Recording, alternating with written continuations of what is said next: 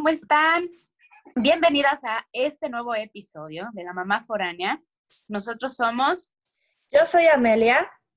Y yo soy Carla. Y hoy vamos a hablar de cómo retomar la vida laboral. Ay, amiga, este es un tema que yo creo que ronda en la cabeza de todas todo el tiempo. O bueno, en la mía estuvo rondando, no sé en la tuya. En la mía igual, amiga. O sea, yo pasé cinco, seis, bueno, todavía sin trabajar, seis años. Llevo ya casi sin poder ir a una oficina, sin poder volverme a subir a un escenario, sin generar un ingreso extra. Ya sé. Yo de no tocar una oficina como tal, de, estar en, pues en el trabajo a lo que yo me dedicaba, yo me dediqué toda la vida a recursos humanos, y de no estar en una oficina, ya sabes, en ese, pues en ese ritmo godín, en ese ritmo de, de, oficina, de levantarme, de ir y estar y tener un jefe y dar esto y, o tener gente a mi cargo, pues ya son, ¿qué? Seis años. Seis años como tal de no estar en una oficina. Pero yo te quiero compartir a ti ya, ya, ya, ya todas las, las mamás que nos están escuchando, que yo sí empecé a vender cosas, siendo que yo no soy ventas. Ah, ¿no? Como ya lo comenté, soy recursos humanos de toda la vida y sí, como recursos humanos, pues tú entiendes lo que hacen todas las áreas de la empresa, pero no soy ventas como tal. Pero sí he vendido cosas, sí he recibido pues un ingreso, eh, estoy emprendiendo, etcétera. Pero como tal, retomar esta vida laboral así, pues sí, ya tiene seis años. No es fácil, amiga, no es fácil, siento, regresar a trabajar después de tres años, cuatro años, que no has trabajado en sí en una empresa, ¿verdad? Porque uno trabaja como mamá y uno trabaja en la casa. A diferencia de la mamá que se fue de incapacidad, si estás en México, pues eh, son tres meses un mes y medio antes de que nazca tu bebé, un mes y medio después de que nazca tu bebé, o lo puedes negociar con tu jefe, ¿no? tres meses de incapacidad después de que nazca tu bebé, ¿no? Y casi, casi algunas mamás prefieren negociar eso para estar con su bebé y pues te vas, se van como dos semanas antes de que nazca el bebé. O sea, la ley te dicta un mes y medio antes, un mes y medio después, hasta donde me quedé, creo que eso ha cambiado un poco. Y, en otros países la ley es diferente. Hay países que, te, que se llama leave of absence este, por, por maternidad. Este, y, y, pues te puedes retirar seis meses, te puedes retirar un año, igual y tres meses o seis con goce de sueldo, o igual y te retiras un año sin goce de sueldo, pero con la tranquilidad de que cuando regreses, ahí va a estar tu posición. Eso es en otros países. También, por ejemplo, en Canadá también al, al hombre se le da un determinado tiempo y también tengo entendido que tiene la opción de tomar seis meses o algún periodo, puede que sin goce de sueldo, pero teniendo su empleo cuando él decida regresar. Entonces, escuchando esto, estamos hablando de dos escenarios diferentes, ¿no? De quien tiene un trabajo actualmente y retoma su trabajo después de tener un bebé que de igual manera creo que es duro el, dejar al bebé, o no, hay mamás que algunas dicen, ah, ya, yo ya necesitaba estar en mi vida laboral y no está mal, porque hay un ritmo de trabajo que ya se trae, hay una independencia, hay un, ciertas cosas, ¿no? ¿Sabes qué? es que ah. ese es algo, es, eh, ese punto que acabas de tocar, ese es algo muy importante porque Ah, bueno, hay quienes dicen, en este momento me voy a dedicar a ser mamá completamente y está bien, es válido, pero hay quienes decimos como por si yo eh, luché muchos años porque era muy, muy independiente, tenía dos, tres trabajos, me iba muy bien, siempre me dediqué a la música, ya lo sabes, cantando, ¿no?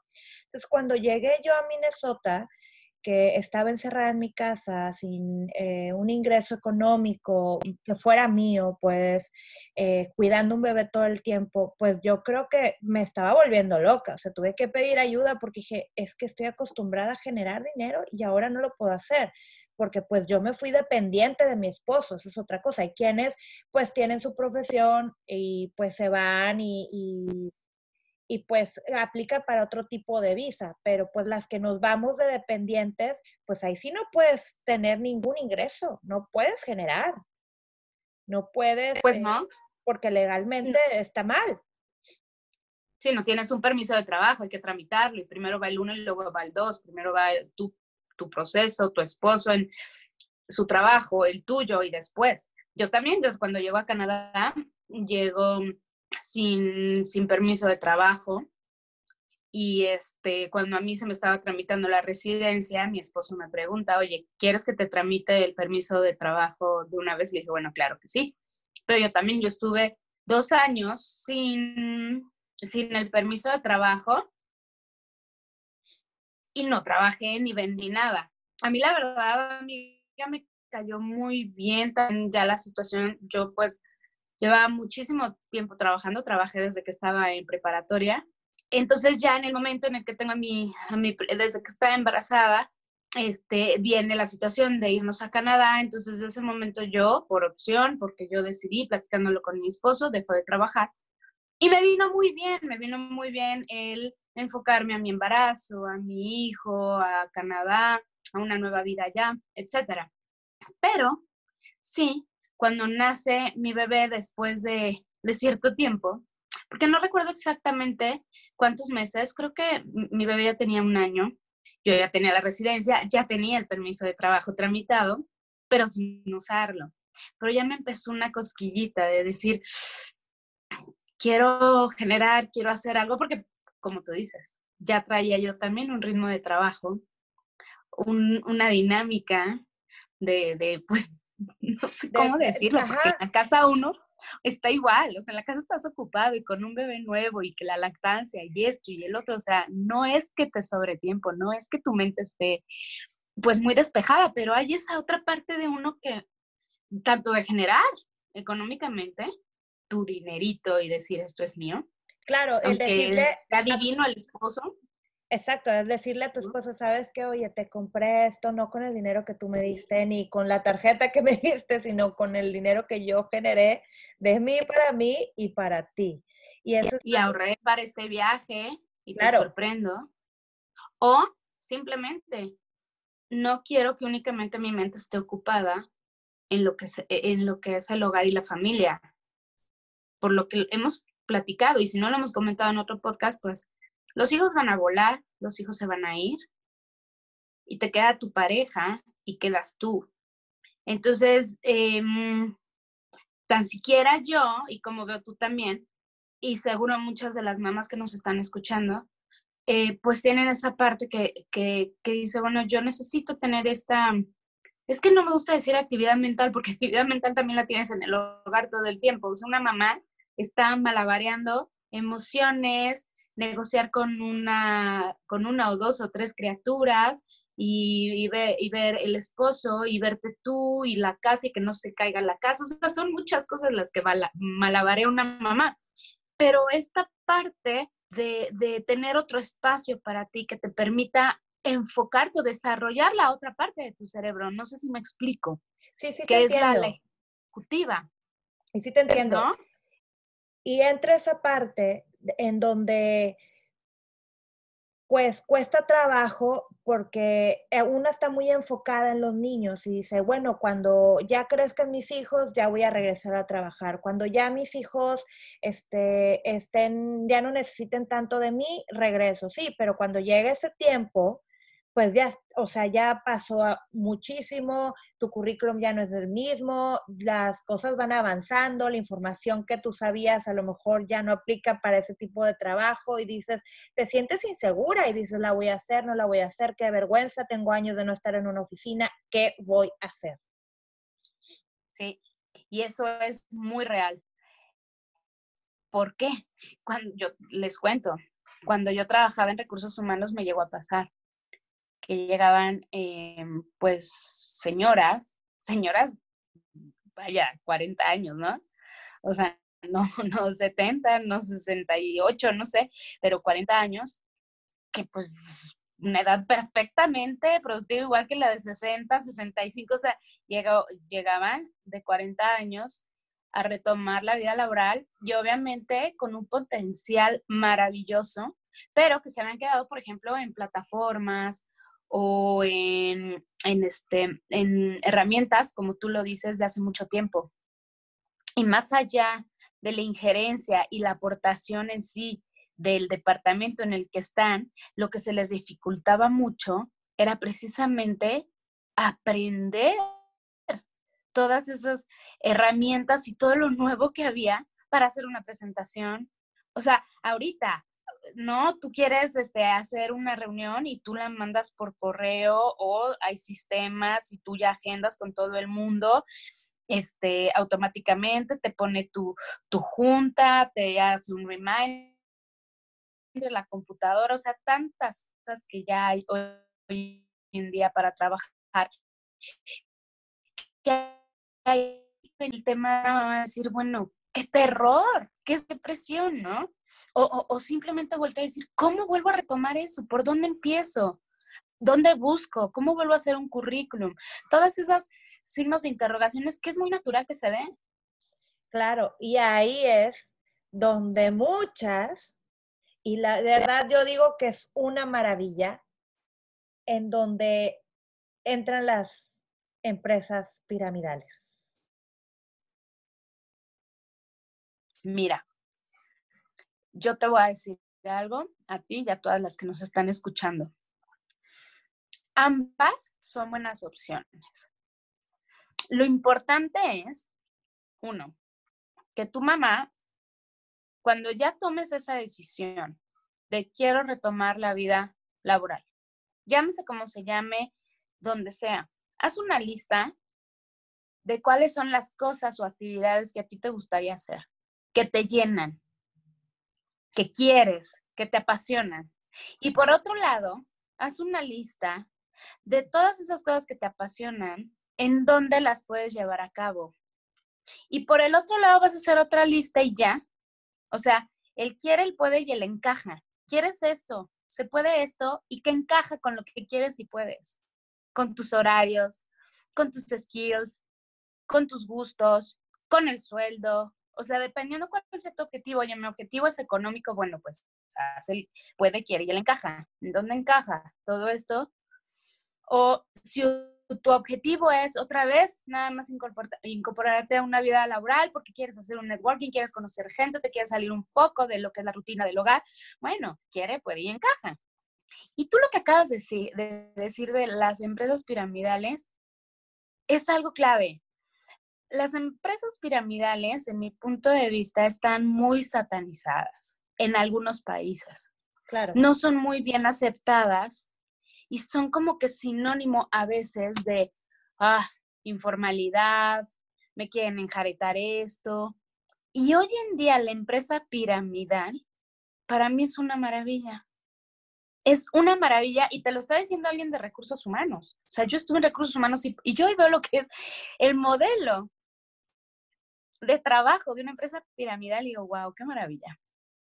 Qué maravilla, porque tienes gente trabajando tienes gente produciendo, vendiendo, dueñas de su tiempo o dueños de su tiempo, sin pagar un sueldo fijo como tal, una nómina como tal. Y de igual manera no les estás exigiendo en algunas empresas, no te, no te exigen que tengas un stock, que tengas un almacén, que tengas una venta anual, mensual, nada. ¿No? Entonces dices, bueno, ¿por qué satanizar este tipo de, de empresas, este tipo de negocios? Estar en una empresa piramidal no es no trabajar. Estar en una empresa piramidal es trabajarle, es producir, ¿no? Así es, porque las ventas, claro, porque las ventas no llegan solas. Tú tienes que creerte en realidad que vas a vender y tienes que estar tocando puertas y reclutando gente y promoviendo tu producto y decir, mira, esto es una maravilla, así funciona porque la verdad es que sí, y, aplicarlo en sí mismo, porque si funciona en ti, la gente quiere ver que funcione en ti. Y hay capacitaciones. Las empresas piramidales, y mira que no estamos diciendo ni marcas ni nada, o sea, no le estamos dando puntos ni estamos promocionando ninguna empresa piramidal. Simplemente, qué padre y qué bueno que tocamos este punto, porque este es el mejor modelo de negocio para una mamá que está en su casa, que quiere estar con sus hijos, que quiere producir, que quiere hacer un networking, que quiere conocer gente, que quiere vender, que quiere tener su dinerito y un ingreso, ¿no? Claro. Entonces tú eres dueña de tu tiempo. Si tú nos estás escuchando, mamá, tú vas a ser dueña de tu tiempo. Tú vas a decidir a qué empresa entrarle. Busca empresas que te encanten los productos, es más que ya uses, para que entonces la forma de venta sea pues natural, ¿no? O sea, esa empresa que, que, que pues ya, de o sea, cuando, cuando tú usas un producto y lo vendes solo, que te preguntan y ya lo vendes hasta solo, esa es la empresa que tienes que buscar en caso de que quieras ahorita trabajar y estés indecisa o algo, esa es una opción. Sí, es una muy buena opción. Y también puedes emprender otro tipo de cosas, como por decir, hacer cosas tejidas, hacer pasteles, pero ahí sí tienes que checar muy bien todas las cosas que conlleva en, el país en el que estés, como por decir que yo que estoy aquí en Estados Unidos, no puedes vender comida solamente así porque sí, tienes que checar seguros, tienes que eh, informarte muy bien para poder emprender un negocio extra. O puedes hacer joyería, infinidad de cosas en las que puedes generar dinero. Claro, o sea, hay muchas opciones, hay muchas opciones que, que como mamás, pues, lo importante, amiga, y yo creo que tú estás de acuerdo conmigo, es que de verdad hacer esa lista. ¿Qué quiero? ¿Qué, qué se puede? Estas son las opciones que, que, que van de la mano con lo que quiero, con lo que me apasiona y qué encaja. Entonces ya empiezas a enlazar y dices, ah, bueno, pues voy a hablar aquí, voy a, aplicar para acá. Ahora, el aplicar no es fácil. Y más nosotras que somos mamás foráneas. La forma de aplicar para un trabajo es muy diferente que en México. Es muy diferente. Por ejemplo, en Canadá tú tienes que hacer una carta. O sea, es otro tema, ¿no? Es muy diferente. Pero lo que es un factor común, o más bien un común denominador, es tienes que hacer tu currículum,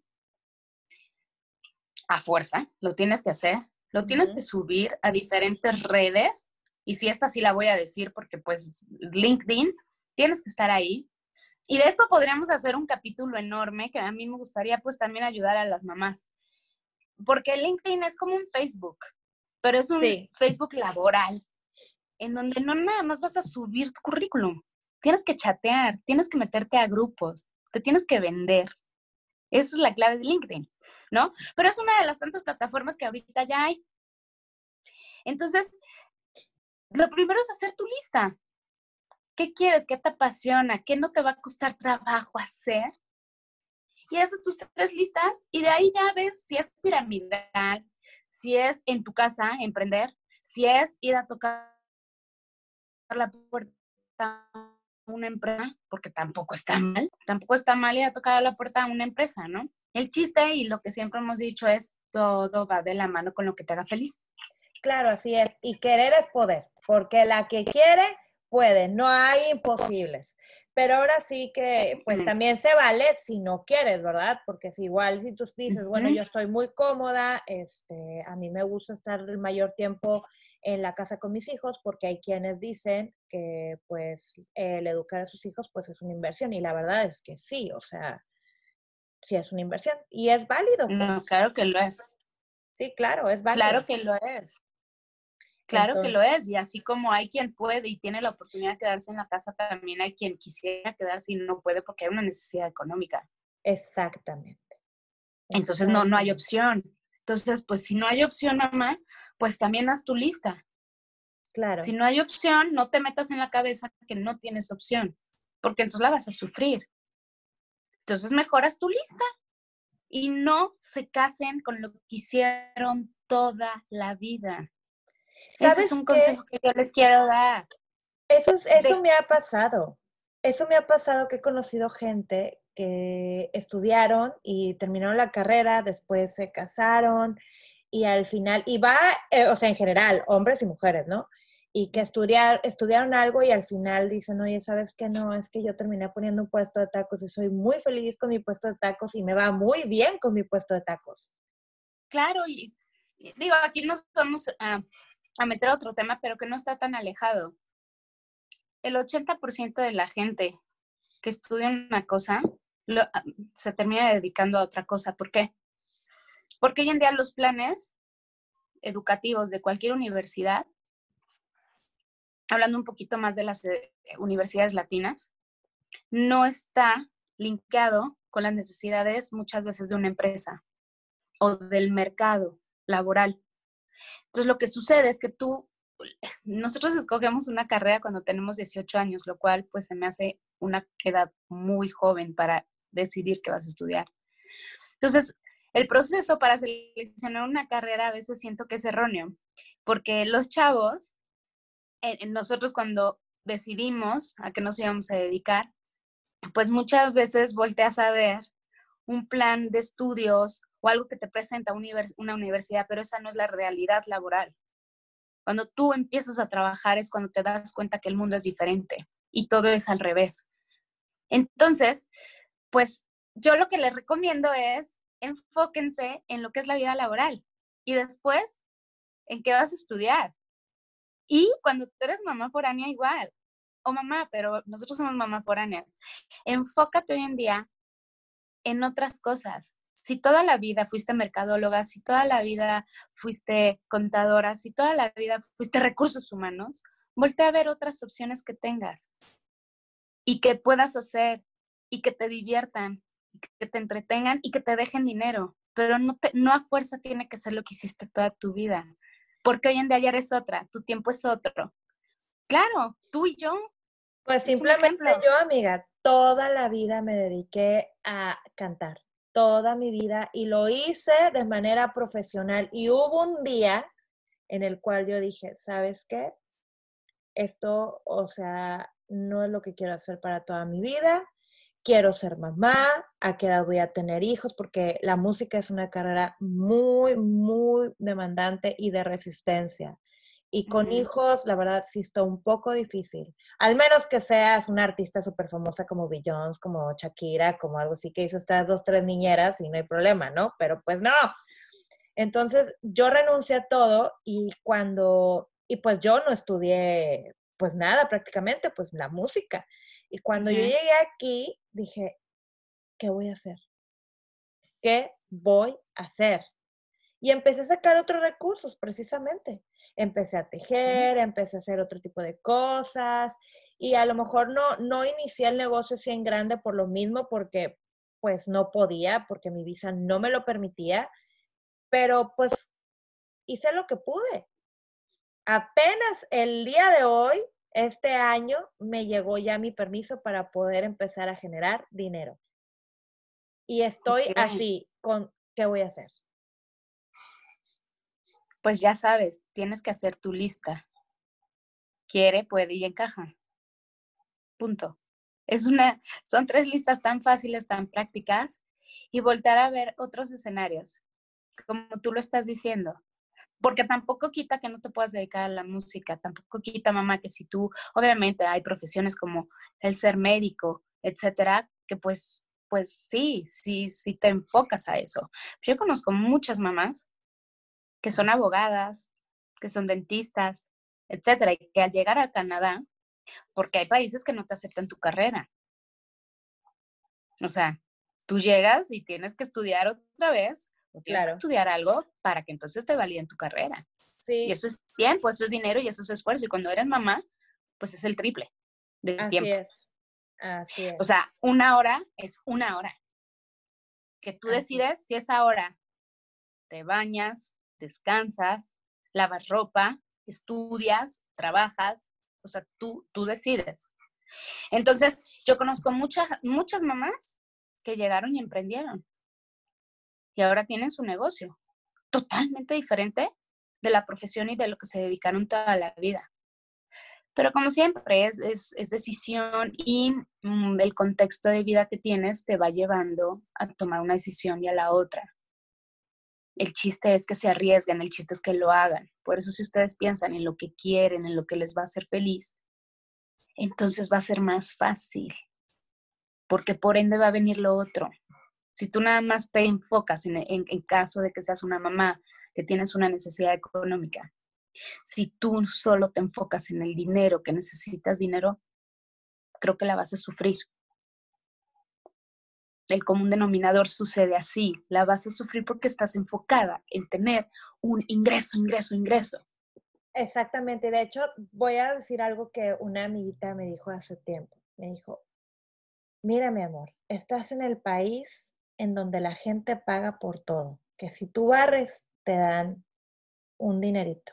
Que si tú recoges las latas, te dan un dinerito que si tú coses te dan un dinerito, que si tú cocinas te dan un dinerito, que si tú haces otro tipo de cosas te dan un dinerito, que si tú tienes una carrera profesional te dan un dinerito. Así que no hay excusa.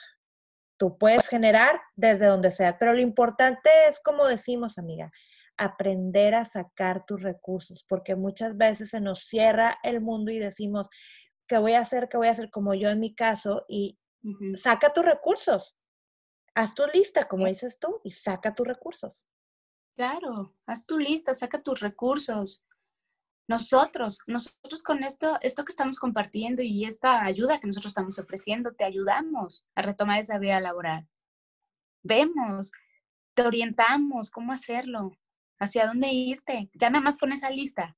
Entonces, el chiste es abrir los ojos, ver tus opciones, y quitarte lo que siempre no es quitarse, pero como lo hemos platicado, si te fijas, cada jueves de Mamá Foránea Emprendedora, todas han coincidido y tu plática y la mía siempre es ese miedo a abrazarlo, que no te paralice, sino que te motive. ¿Es fácil? No, no es fácil. No es fácil, pero pues tampoco fue fácil pues, el parto. Tampoco fue fácil empezar a, a ser mamá tampoco ha sido fácil y nunca se pone regalada la vida ni fácil. Entonces, no te lo pienses tanto, actúa y, escríbelo. Ve, visualízate cómo te quieres ver, qué te mueve y eso que cuando piensas en eso te emociona, es eso. Así sea hacer unos chiles enlatados que tú los haces muy rico en vinagre y que eso te encanta a ti. Eso es lo que te va a traer el éxito. Exactamente. Y saquen el vendedor que hay adentro, que haya, porque todos tenemos un vendedor adentro, todos. Claro, eso me decía un jefe, eso me decía un jefe. Bueno, yo tenía un jefe que me decía, a la gente buena le va bien, uno. Y dos, eh, otro, decía, es que si tú sabes vender, nunca te vas a morir de hambre. Si tú sabes, y aunque no sepas, si tú aprendes a vender, nunca te vas a morir de hambre. Y, estamos tocando muchos temas, porque no nada más es el no morirse de hambre, no nada más es el tema económico, es esa parte de mujer, que, de mujer, de, ser humano, que, que, quieres tener tu mente también en otra cosa, que no sea únicamente tu casa. Y lo cual, mamá, lo, lo dijo Amelia, lo vuelvo a decir yo, si tú quieres enfocarte únicamente en tu casa, también está bien. Si tú quieres volver a ver otras cosas, también está bien. Pero hazlo.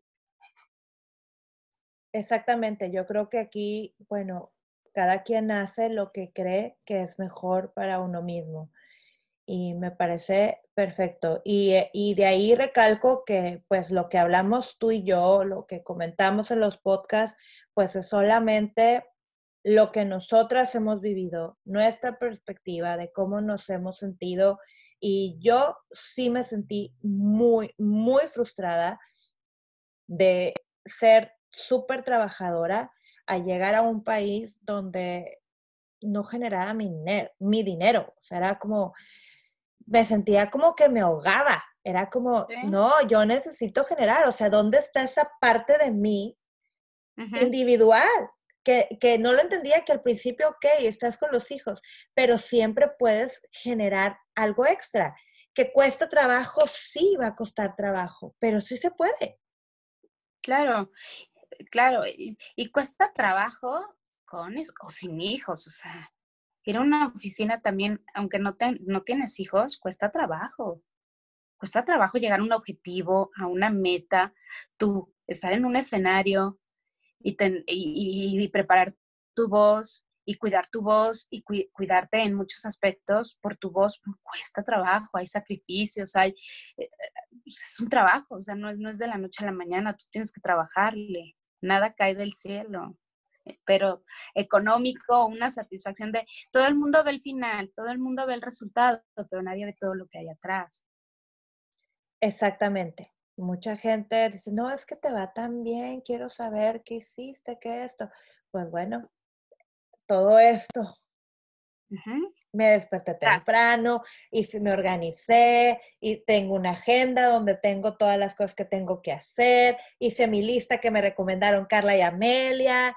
Me enfoqué y le puse más dedicación, me desvelé, no comí, no me bañé, no esto, pero al final obtienes tu resultado. Claro, y así es. Entonces, yo creo que, bueno, creo que ya nos encantaría que nos dieran su opinión, nos encantaría en qué momento de vida están y que sepan que aquí estamos para ayudarlas. Aquí está el consejo que les damos de estas tres listas que tienen que hacer. También yo les comparto, si van a hacer un currículum, hagan el currículum dependiendo de la empresa a la que van.